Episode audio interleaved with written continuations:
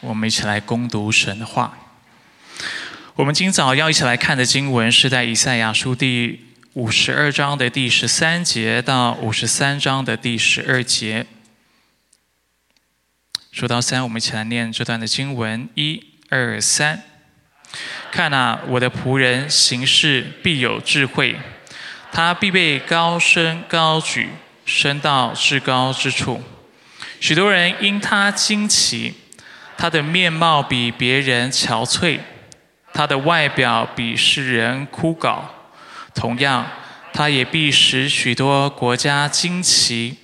君王要向他闭口，未曾传给他们的，他们必看见；未曾听见过的事，他们要明白。我们所传的，有谁信呢？耶和华的膀臂向谁显露呢？他在耶和华面前生长如嫩芽，像根出于干地。他无家行美容，使我们注视他；也无美貌，使我们仰慕他。他被鄙视，被人厌弃，多受痛苦，常经忧患。他被藐视，好像被人掩面不看的一样。我们也不尊重他。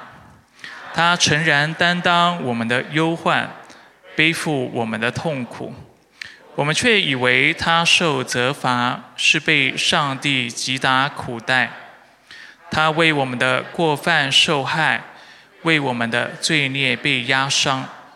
因他受的惩罚，我们得平安；因他受的鞭伤，我们得医治。我们都如羊走迷。个人偏行己路，耶和华使我们众人的罪孽都归在他身上。他被欺压受苦，却不开口；他像羔羊被牵去宰杀，又像羊在剪毛的人手下无声。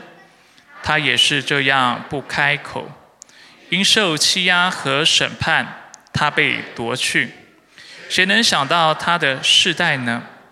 因为他从活人之地被剪除，为我百姓的罪过，他被带到死里。他虽然未行残暴，口中也没有诡诈，人还使他与恶人同穴，与财主同墓。耶和华的旨意要压伤他，使他受苦。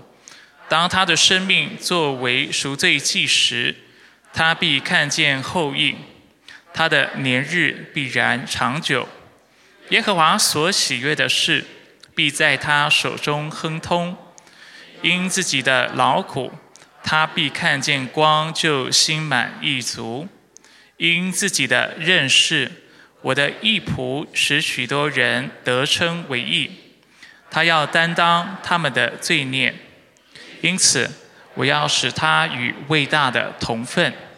与强盛的均分掳物，因为他倾倒自己的生命，以至于死，也列在罪犯之中。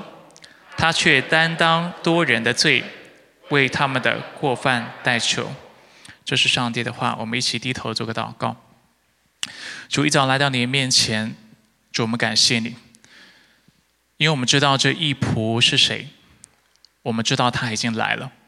也知道他为我们的生命做了那奇妙的事情。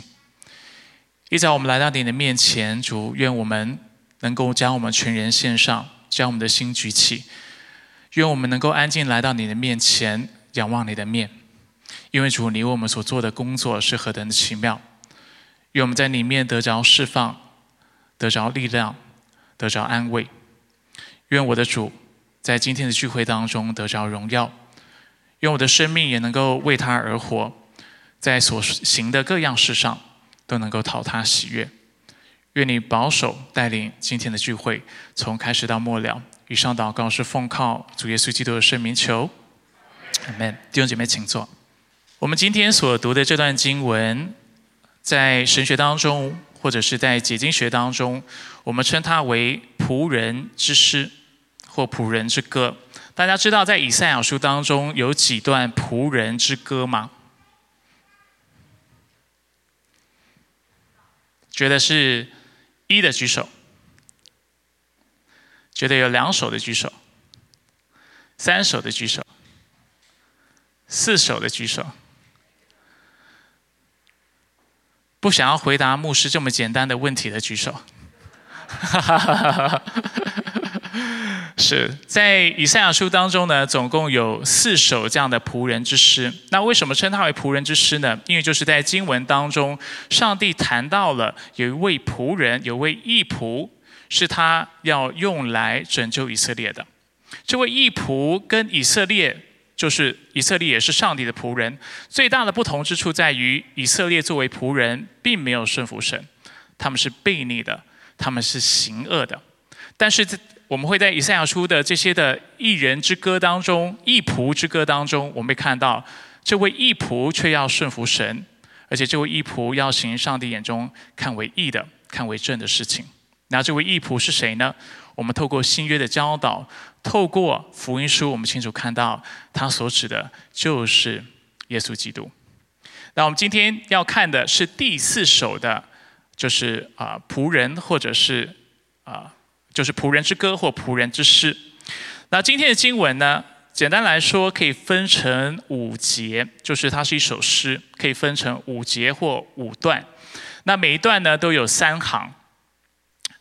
所以我们看到五十二章十三到十五节，它其实就是整首诗的一个介绍前言。然后五十三章的一到三节呢，所谈到的，就是啊，今天等一下会解释的，就是有关这个仆人将要做的事情，会是第二节。第四到第六节会是这首诗的第三节或第三段，然后七到九是第四段，然后最后十到十二。就是这首诗的结尾。今天呢，我们会花时间来看，就是五十二章的十三节到啊五十三章的第九节。我们不会特别看十、十一、十二，原因在于，因为第十节到十二节其实基本上就是这首诗的一个总结，为我们重新、重新的重述了这段经文或这首诗已经谈到的内容。所以，首先呢，我们要来看一下。五十二章的十三到十五节，那我们可以一起来看投影片。经文说：“看呐，我的仆人行事必有智慧。”这个仆人指的就是基督。他行事有智慧的意思呢，代表他不只是有判断好的判断能力，并且他是有智谋的。他所定的目标，他必定能够完成。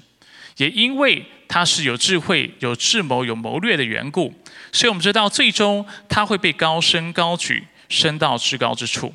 上帝会使这一仆升高。十四节，我们看到经文为我们描述了这位义仆为这个世界会带来的影响。第一个影响就是许多人会因他惊奇。其实，在原文当中。这里指的更多是惊骇或惊恐，因为这个词当它是用在一个地方的时候，它通常是在指一个就是荒凉啊或者是虚无的地方。所以经文说到他的面貌比别人憔悴，他的外表比世人枯槁。很多时候我们就会借这经文，或因为这经文，我们就说哦，所以耶稣基督应该长得比别人都还要丑吧？是吗？你有听过这样教导？我自己听过这样的教导。但是当你去看原文和英文的时候，这都不是这节经文要说的。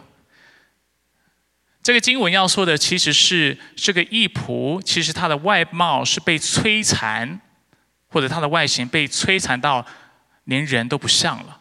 其实，在原文当中，他所指的是这个意思。他的外表的憔悴，是因为被摧残到憔悴。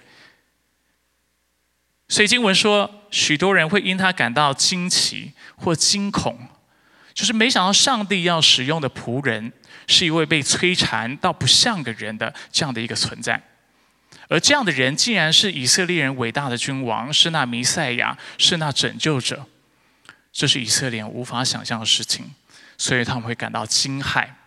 这就是在这段经，我们会看到弥赛亚要做的第一个工作。他会常常让我们，不仅让当时的以色列人，包括今天的我们感到惊骇。实际上，基督教的信仰会常常让我们感到惊骇和惊恐。这是第一点，我要大家留意的。十五节为我们谈到了这位义仆弥赛亚为要为这个世界带来的第二个影响。我们看到和合本在这里指出，同样他也必使许多国家惊奇。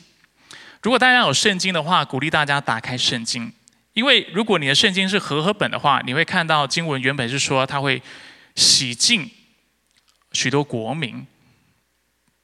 与其说惊奇，它是用洗净一词，或者是在你你的圣经是和合本修订版或者别的翻译的话，它旁边都会标示有注脚，然后要你去看注脚写什么。那基于时间的缘故，我们没有办法花很多时间去谈到底啊，就是说哪一个翻译。就是我们要怎么评估哪一个翻译比较正确？但是我认为和合本原本的翻译是比较正确的。我们看到这位义仆为以色列所做的工作，以及为今天你我所做的工作，就是一个洗净的工作。尤其我们刚才已经读过这诗了，我们继续往这个诗的下文去看的时候，我们看到他做了什么事情？他会为我们的罪孽，对不对？背负忧患、痛苦、惩罚。而使我们这些信他的人因他的缘故得称为义，是吗？我们会因为他的缘故得着拯救，这就是这段经文之后所要告诉我们的。换句话说，其实这段经文这里前言所要表达，就是这位义仆在以色列当中以及在我们生命当中要做两个工作。刚才已经提到一个事情，他会常常让你我感到惊骇。等一下我们会继续来看为什么会感到惊骇。另外一点，他会继续在我们的生命当中不断的来更新、来炼净我们。因为我们要记得，义普的主要工作是什么？使以色列归回，使他的百姓归回、认罪悔改，来到神的面前，单单来信靠他。所以我们看到这段经文为我们呈现了或说明了这个义普要做的工作。所以接下来在今天的信息，我们要问一个非常基本的问题：什么问题呢？就是要谈到这个仆人或者是基督，他的工作为何会令我们惊骇，而且同时又使我们能够得着洗净。我们称今天的信息主题为基督信仰的核心。我们会看到这段经文不只告诉我们耶稣基督在我们生命在以色列的历史当中所做的工作，并且我们看到基督信仰在我们生命当中。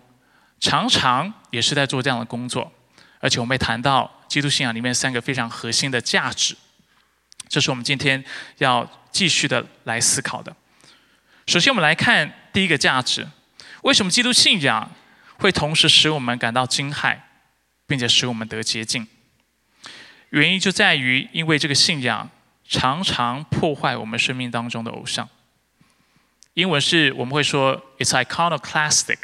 呃，事实上这是一个不常用的字。我特别会用这个字，主要的原因啊，在于等一下我会引用呃 C.S. 鲁易斯，但我引用也是中文哈，大家会没呃不会有机会看到这个字的英文啊。但是简单来说呢，我们会发现一件事情，就是当我们信了基督教之后，我们会常常遇到一件事情，就是我们会发现这个信仰跟我们想的很不一样，我们会常常失望。我们会觉得说信主之后应该一帆风顺，然后你就会遇到苦难。你会觉得你的金钱应该可以换来上帝的祝福，但是你却发现很多你心里所求所想的却没有临到。我还记得有一次啊，我刚开始这个教会的时候，然后啊，所以我们教会的一个特色就是很多刚信主的弟兄姐妹。然后有一次有一个姐妹就是跟我说：“牧师，我想去你的办公室看一下。”然后他就去我办公室看，看了一圈回来以后，他跟我说：“牧师，我好失望。”我说：“为什么好失望？”他说：“我以为 神父的办公室、牧师的办公室应该就是可能有十字架、有雕像，然后是有毯子在地上，然后他没有他没有想到真的有一个办公桌在那里，然后就有很多的书，然后甚至有电脑在上面。”所以他就觉得非常失望，但这是一个半开玩笑的方式来谈论这个事情。但是事实上，就是在我们信仰当中，我们会常常遇到这样失望的状况。我们来到教会当中，对不对？我们会认为教会应该是圣人的博物馆，有这样的说法。但我们却发现教会是什么？罪人的医院。来了之后才发现，怎么跟我想象很不一样？弟兄姐妹怎么那么难相处？亏他还称自己是基督徒，或者说基督信仰应该要展现出爱啊、圣洁啊、公义啊，要有谦卑啊。怎么在我周围的人，我常常观察不到或看不到这样的品质？而这就是我们信仰常常会遇到的事情。我们在今天的经文也有同样的观察。我们来看一下经文。我们来看一下五十三章一到三节。经文说：“我们所传的有谁信呢？耶和华的膀臂向谁显露呢？”所以以赛亚在这里表示：当我们传这义仆他的外貌是如此不堪的时候，谁会接受这样的事情？谁会信这样的福音？他说：“耶和华大能，他的膀臂会向谁显显露呢？”其实他心里的答案是：没有一个人会接受这样的福音的，因为这实在是太反反常了。他继续说：“他在耶和华面前生长如嫩芽，像根出于干地。”这里所指的就是义仆。嫩芽听起来还算正面，对吧？但是以色列要的不是嫩芽，以色列要的是像黎巴嫩的香柏树。大家记不记得，常在先知书当中，我们看到这样的描述：看到上帝要从怎么样，如何再次的使恩雨临到，浇灌他们的大地，使他们啊如同大树一般茁壮，然后结实累累，是吗？然后现在经文谈到，我要赐给你们一位义仆，透过他我要拯救以色列。但是这义仆，他像嫩芽，然后它伸展生长在哪里？在干地。是不被滋润的。经文继续解释这句话的意思是什么？经文说他在耶和华面前生长如嫩芽，像根出于干地。然后经文说他无家行美容，使我们注视他；也无美貌，使我们仰慕他。如果今天我是一个国家，哦，或者是我是是一个国家的子民，然后今天国家要选一位领袖出来，我会希望他长得好看，对吗？我会希望他长长得像甘乃迪一样，或者是台湾的话，大概是马英九吧。就是总之，我希望我的领袖长得帅，有手腕、手腕，有能力，对不对？甚至他要成为我们军事政治领袖的话，要极度的聪明，然后他要能够打仗。但是我们经文看到，上帝所给他们的义仆，所给他们的这位弥赛亚，是无家型美容的。是你看到他，你不会觉得这个人有办法救你呢？甚至你心里面会存疑，心里面会有许多的怀疑，会有许多的声音。这就是这位弥赛亚的样式。而且经文接着说，他会被藐视，会被人厌弃，多受痛苦，常经忧患。他被藐视，好像被人掩面不看的一样。我们也不尊重他。尊重在原文当中是，我们觉得他根本是不重要的，是没有价值的，是没有帮助的。就是这位义仆，我们看到之后，我们心里会有一个评价。就是主啊，用台语说哈，记得记得狼不好，你赐的这个人是没有用的，帮不了我什么的。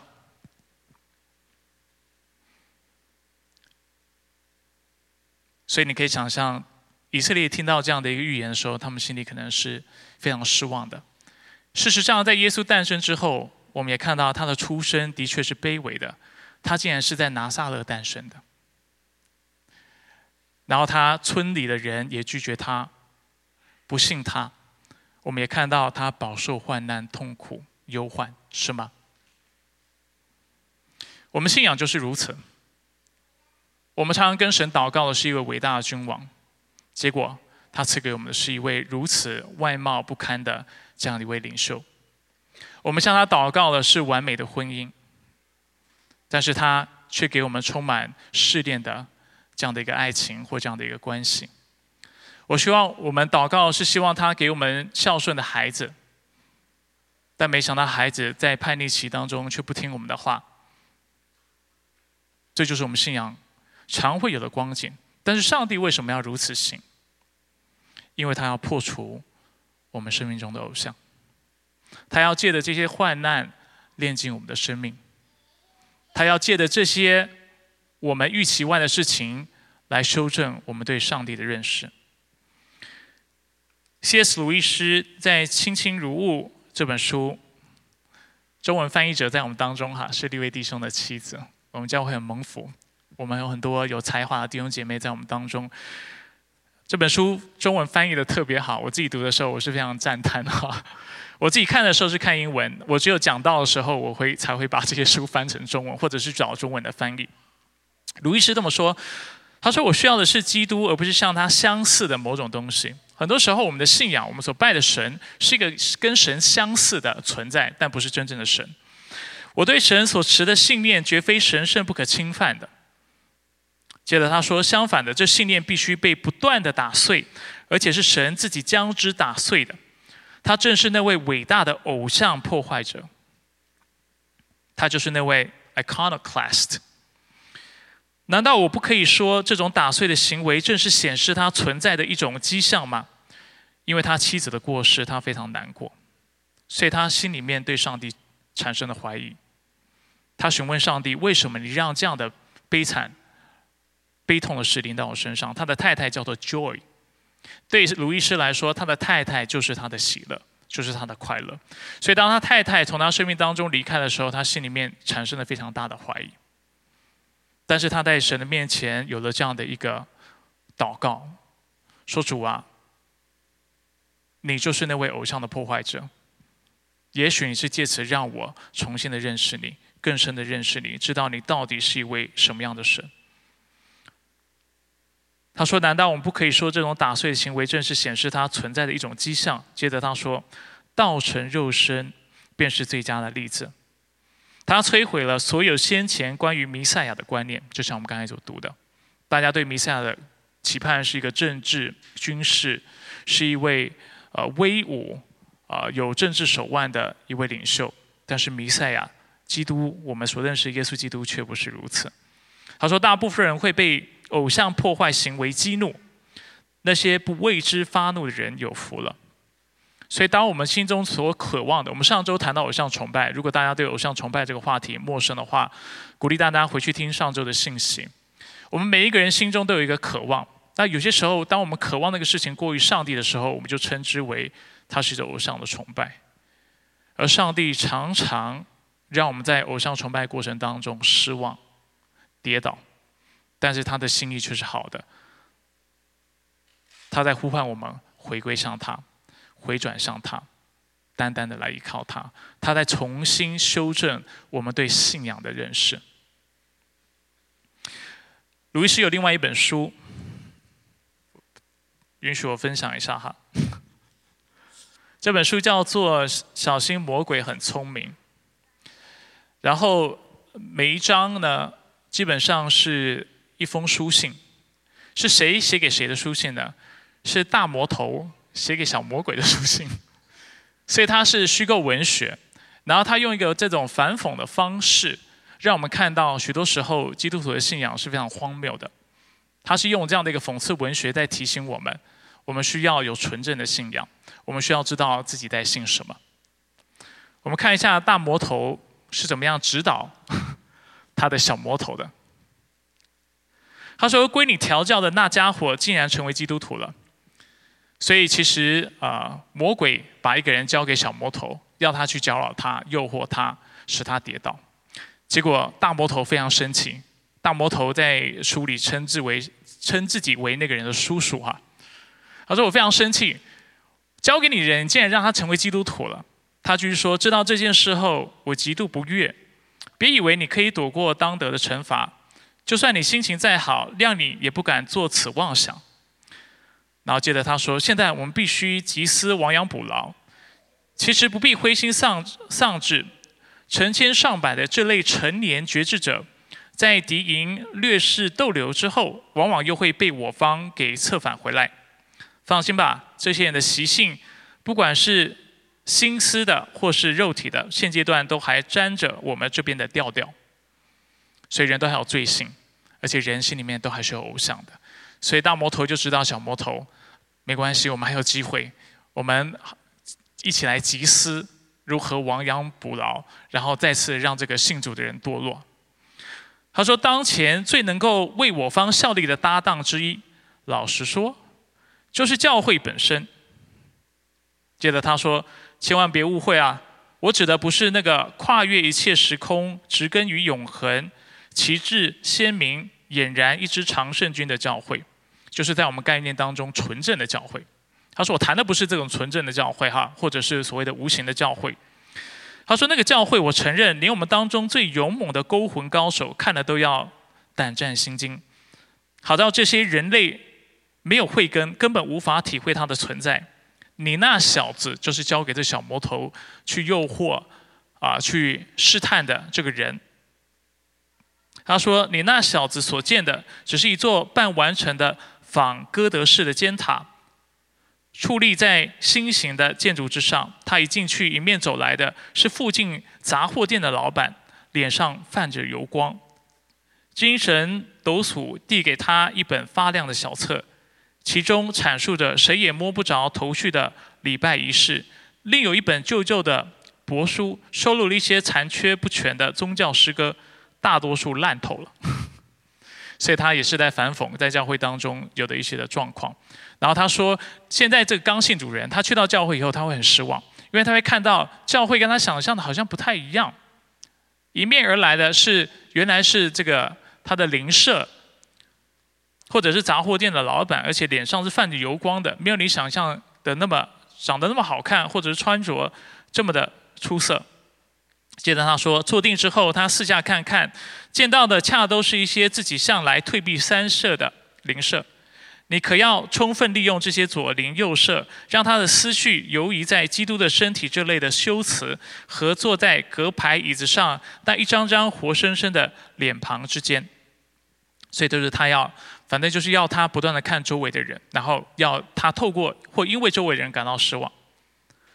接着他说：“你那家伙。”托我们在地下的父之大鸿福，大家记得他是魔魔鬼哈，所以他说我们在地下的父。基督徒说我们在天上的父，但是美国魔鬼说托我们在地下的父之大鸿福，那个人啊是个愚昧人。假如这些邻居中有些人唱诗走调，或者穿了一双一双嘎吱作响的靴子，或有双下巴，或者穿着碍眼，他便会因此。句下断言，这些人信的教想必有点滑稽可笑。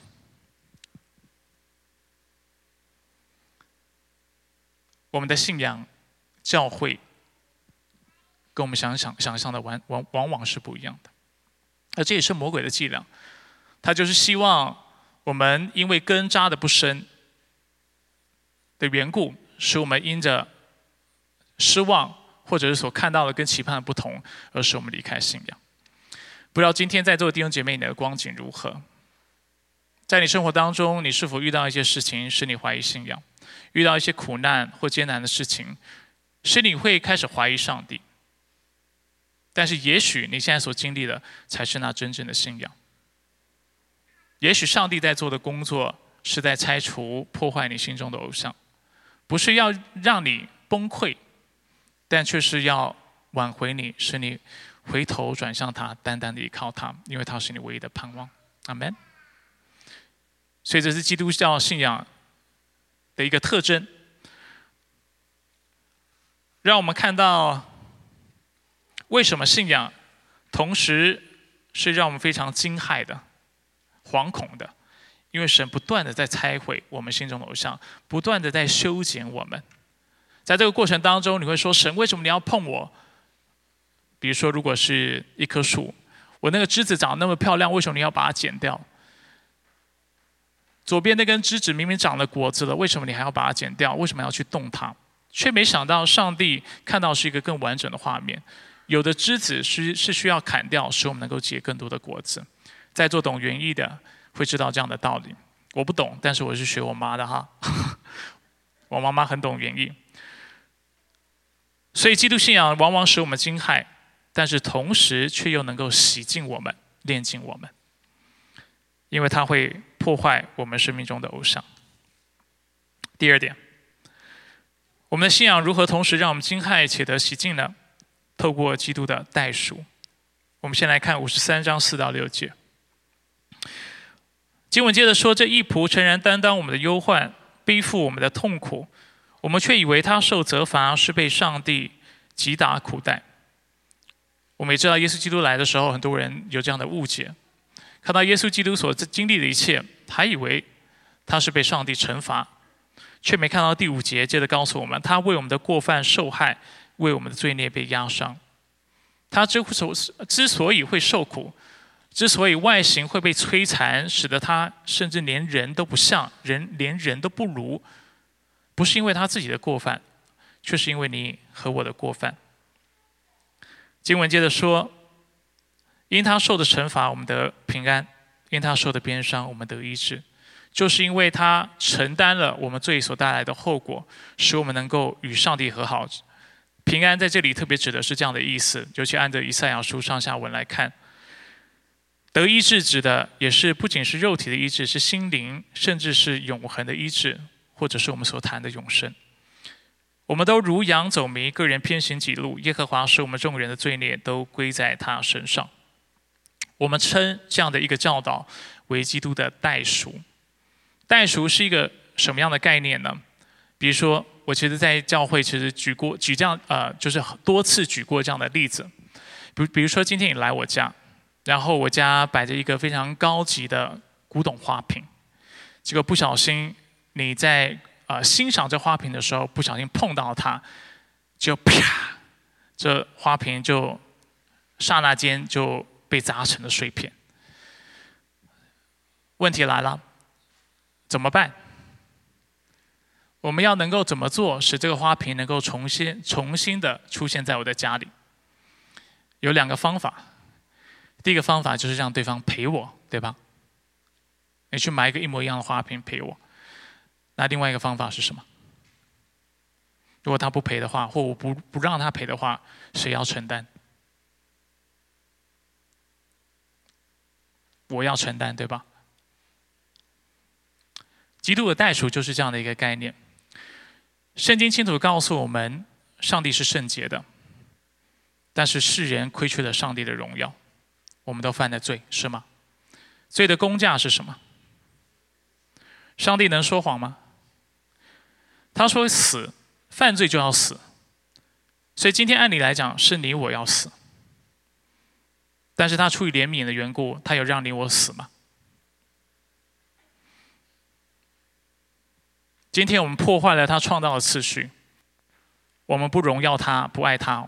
罪是什么？简单来说，就是不爱神，不爱人。哈，大见面是爱神和爱人。什么是罪？我在传福音的时候，常常跟啊穆道友解释，最简单来说就是不爱神，然后也不爱人。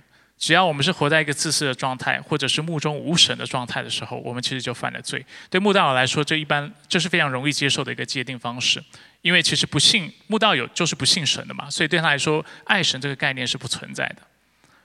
所以人都犯了罪，亏欠了神的荣耀，我们把这个世界都搞砸了。那圣经又清楚告诉我们，罪的工价就是死。那问题来了，今天神如果不惩罚我们的话，他要惩罚谁？自己的爱子，耶稣基督，这就是袋鼠的奥秘以及袋鼠的重要。我们也常常用袋鼠来比喻饶恕，大家记得吗？在这个在过去的信息当中，我常常提醒弟兄姐妹，为什么饶恕很难？为什么原谅很难？因为原谅代表你要自己吞下来，懂吗？所以你觉得很难，因为你会觉得这个不是我的错，明明错的是他，为什么要原谅他？那基督的代赎就教导我们饶恕的功课。如果他不愿意道歉，或者他无法偿还的话，那今天你就一个选择，就自己吞下来。所以很多人会内开始苦读嘛，就会内伤，然后心里面就不是滋味，然后走不过去，无法翻篇。但是借的基督代赎的这样的教导，我们看到，其实我们是有饶恕的盼望的，因为上帝也没有追着我们的罪孽不放。但是他却赐下他的爱子，为我们死在十字架上，使我们能够有全新的生命。所以，为什么我们的信仰能够使我们惊骇、惊奇，甚至害怕？因为当我们看着十字架，看到耶稣基督所受的鞭伤，他所受的刑罚，并且他从所承受的死的时候，这个画面是非常可怕的。我们看到，原来这就是罪会带来的结果。为什么？在我们信仰当中，我们常常说到基督的十字架，基督的十字架，常常提提醒弟兄姐妹要记得基督的十字架。一方面要记得他的恩典，另一方面也要记得罪的可恶跟罪的可怕。而且看着耶稣基督的时候，我们要常常提醒我们自己，那个人应该是我，而不是那爱我的主。但是因为他爱我们，怜悯我的缘故，他为我们死在十字架上。所以我们看到十字架不仅使我们惊骇，但是它同时医治了我们，洁净了我们，使我们得着释放。这是第二点，这是基督信仰的核心，或者是第二个特征或要义。第三，舍己的爱。基督舍己的爱，同时使我们惊骇，同时也使我们洁净。为什么我们感到惊骇？因为上帝为了饶恕我们，如果用一个比较这个啊刺激性的语言来描述，就是他为了饶恕我们，他杀死了自己的儿子。所以许多非基督徒、慕道友或者刚信主的弟兄姐妹心里会有这样的怀疑：牧师，上帝不是说不能献人祭吗？杀人这样很不公义啊！上帝怎么会借着自己的孩子来做这种事情？这样不是显得上帝不义吗？接下来经文让我们看到一个非常重要的真理，是我们能够回应这样的问题：为什么我们仍然能够看基督的牺牲为公义的事事情呢？主要的原因是因为这条命是基督自己选择、甘心乐意、愿意献上的，这就是差异。基督不是被他的父亲逼着要上十字架，今天的经文清楚告诉我们，是他自己选择，并且他愿意舍去的。以赛亚书五十三章七到九节，他被欺压受苦，却不开口；他像羔羊被牵去宰杀，又像羊在剪毛的人手下无声。他也是这样不开口。所以我们看到这里，经文拿这个义仆，就是基督跟羔羊做比较。羔羊作为动物，他被剪毛或牵去去被杀的时候，他其实不知道他的命运会如何，所以他不作声。乍看之下，基督好像很被动，他跟这羔羊不一样，但是其实不是的。经文要做的就是这样的一个对比，他要清楚让我们看到，基督或者义仆不是羊，不是羊代表他有没有意志，代表他知不知道他自己要死，知道。所以经文说他被欺压受苦，但他却选择不开口，这就是经文要表达的意思。他其实是可以抱怨，他可以是喊他可以是呃。可以不顺服，他有非非常多的选择，但他却选选择像那戴罪的羔羊一般，他沉默，他不开口，他乖乖的被牵去宰杀。第八节，因受欺压和审判，他被夺去。谁能想到他的世代呢？因为他从活人之地被剪除，为我百姓的罪过，他被带到死里。我们看下一个投影片，因为时间的缘故，第八节。更好的翻译，或者是更容易理解的翻译是：他受拘禁和审判以后被带走。至于他那个世代的人中有谁会想到从活人之地被剪除、被击打，是因我子民的过犯呢？换句话说，有谁会想到说耶稣基督经历这一切事情是因为人的过犯、人的罪的缘故？所以这就是第八节要表达。所以我刚才我换的这一节经文的翻译是新译本的翻译。最后，他虽然未行残暴，口中也没有诡诈，人还使他与恶人同穴，与财主财主同目。在这里，财主是跟欺压者是同义词，让我们看到耶稣基督受到了不公平的对待。所以在这里，只是想让大家清楚的看到，耶稣基督他的舍命是自己所选择的，是甘心乐意的。而这样的事实，或者是这样的一个啊历史的事件，让我们感到惊骇。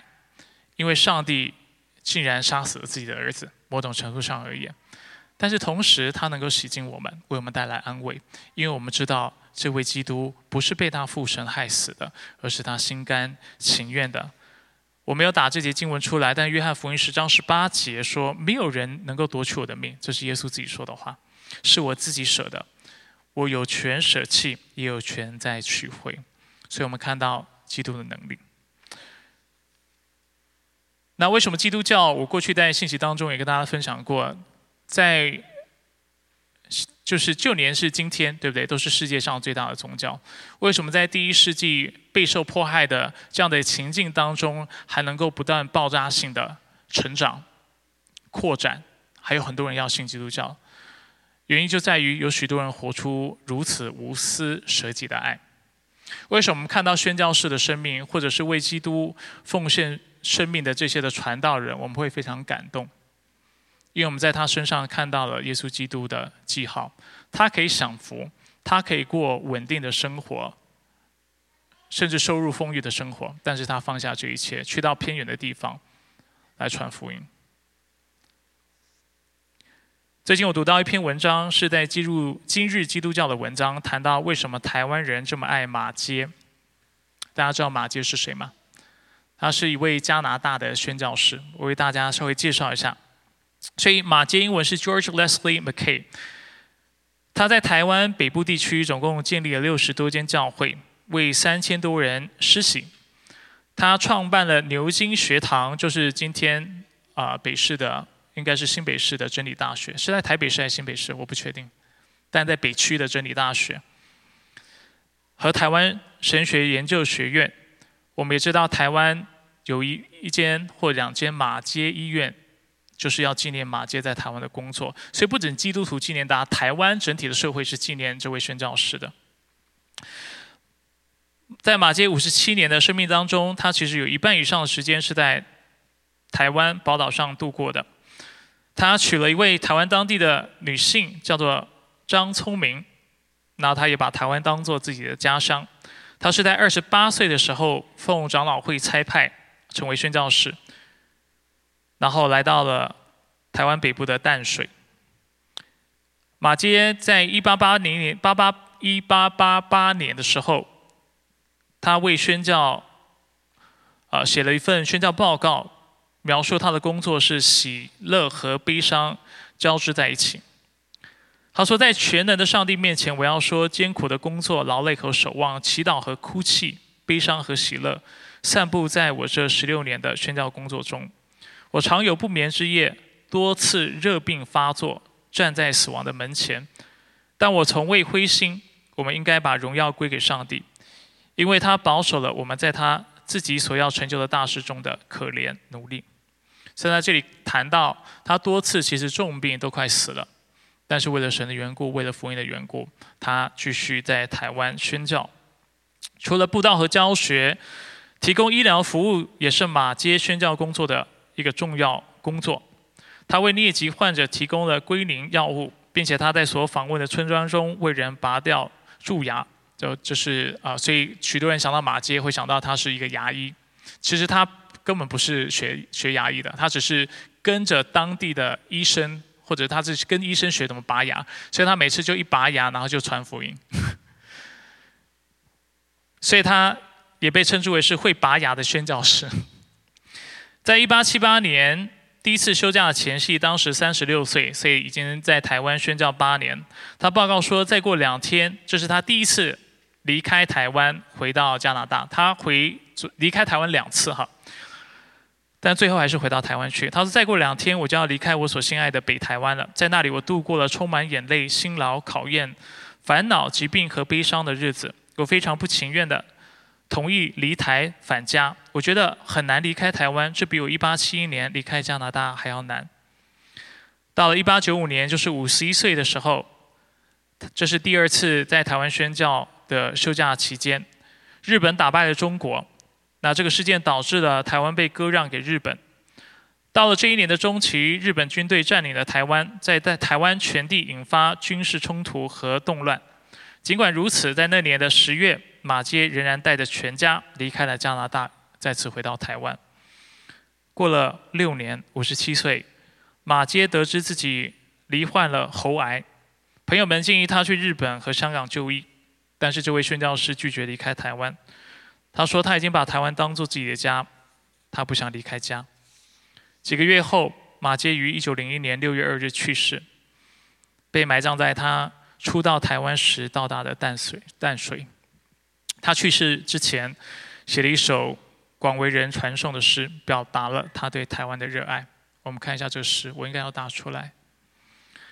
他说：“我心所疼爱的台湾啊，我一生最好的年岁献给了你。”我心所疼爱的台湾啊，我一生的喜乐都在你这里。我爱仰望你云雾中的山顶，俯视你波涛汹涌的大海。我情愿一生注视，永不停息。我不能割舍的台湾啊，我把一生奉献给你；我心不能割舍的台湾啊，我一生的喜乐都在你这里。在你波涛拍岸的声音里，在你竹林摇曳的光影中，我愿意找到一生最后的安息之地。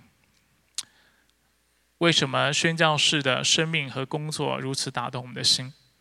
因为他们效法基督的样式，有那舍己的爱。我们一起低头做个祷告。主，我们来到你的面前，愿你来光照我们的心。谢谢你透过今天的经文提醒我们，主你在我们生命当中不断做的工作，其中包括你会破坏我们心中的偶像，来炼净我们；你会使我们感到惊骇、惊惶、恐惧。但是你也会恢复我们，借着基督的代赎，借着他舍己的爱，我们看到上帝你何等的爱我们。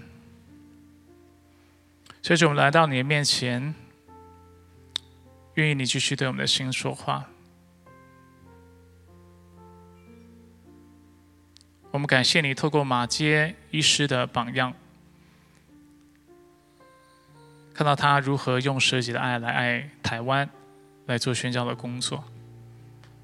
主，虽然我们可能没有办法做到像马街如此伟大的事情，但是主在我们生命当中有许多的人、事物需要我们用这样的态度来投入。我们的家人、我们的孩子、我们的朋友、我们的学校、我们的同学，他们都需要爱。只有当我们活出基督舍己的爱的时候，不是单顾自己的事情，但也顾念别人的事情的时候，我们慢慢就把信仰活现在人的面前。信仰不再是口号，不再是一些的，只是一些观念、一些想法，但却是道成肉身的从我们生命彰显出来。主愿你使用我们每一个在每一个弟兄姐妹在座的每一个人，使用我们的教会，愿我们能够顺服在你的面前，也凭着信心接受你的爱。愿我们凭着信心领受你那实际的爱，并且将这爱活出来。我们感谢你，把我们继续接着下列的默想问题，我们来到神的面前祷告。